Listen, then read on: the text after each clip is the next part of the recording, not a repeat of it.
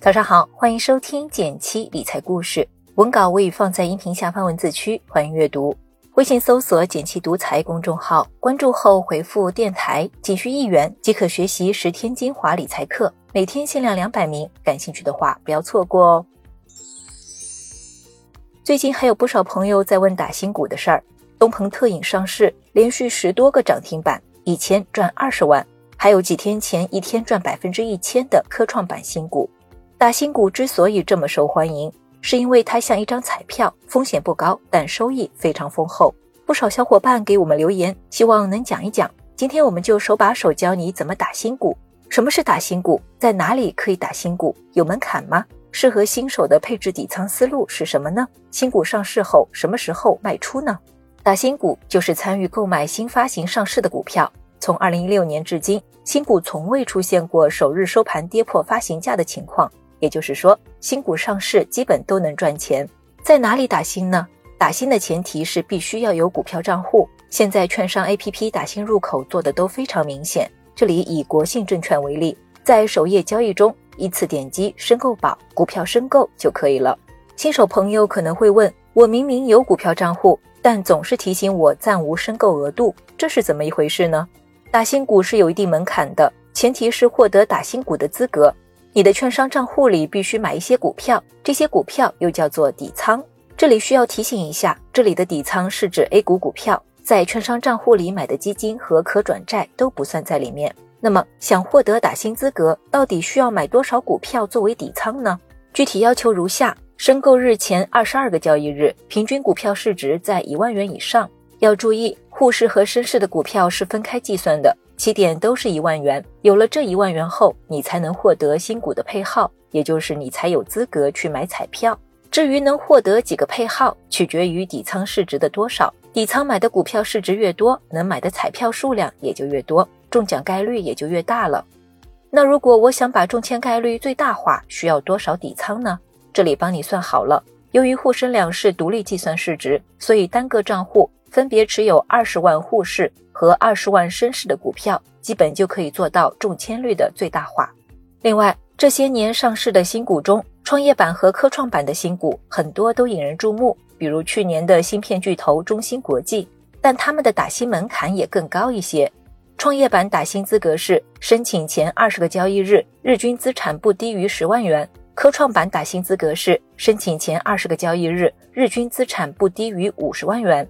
要注意一下，这里的日均资产不需要是股票，但需要从第一笔股票交易日开始计算，具有两年证券交易经验。所以很多朋友刚参与股市是不能参与创业板、科创板打新的。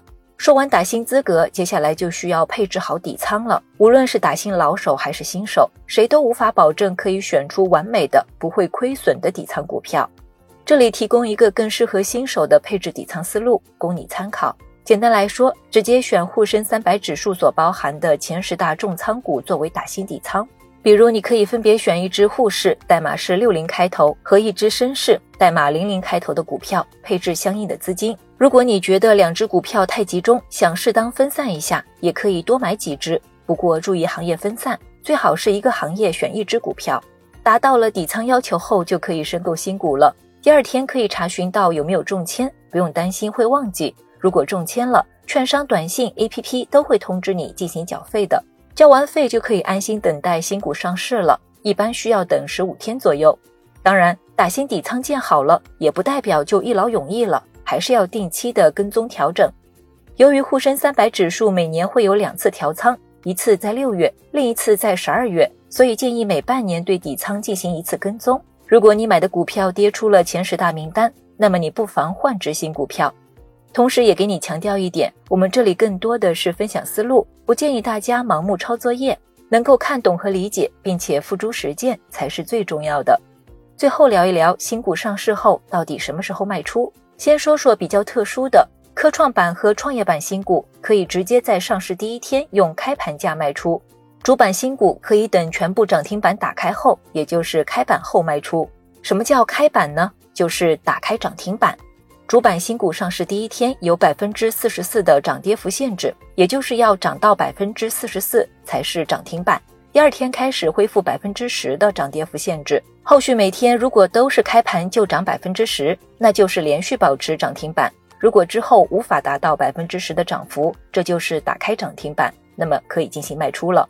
简单点说，就是当天没有达到涨停，就可以在闭市前卖出，或者第二天开市卖出。有人可能会担心，那要是卖出后，接下来几天又涨了怎么办呢？这可能就要给你泼一泼冷水了。永远不要指望每个新股都能卖在最高点，这是谁都没法办到的事情。即使没卖到最高价，你的新股收益也不少了。对咱们普通投资者来说，稳稳的收益最幸福。好了，关于打新股就给你分享到这里了。不知道你是否有所收获呢？觉得不错的话，欢迎点赞分享给身边的朋友。学习更多理财投资知识，可以按照文稿开头提示操作。免费领取我为大家准备的理财干货大礼包一份，还有惊喜福利等着你。点击订阅电台，每周一到周五，简七在这里陪你一起听故事、学理财。我们明天见，拜拜。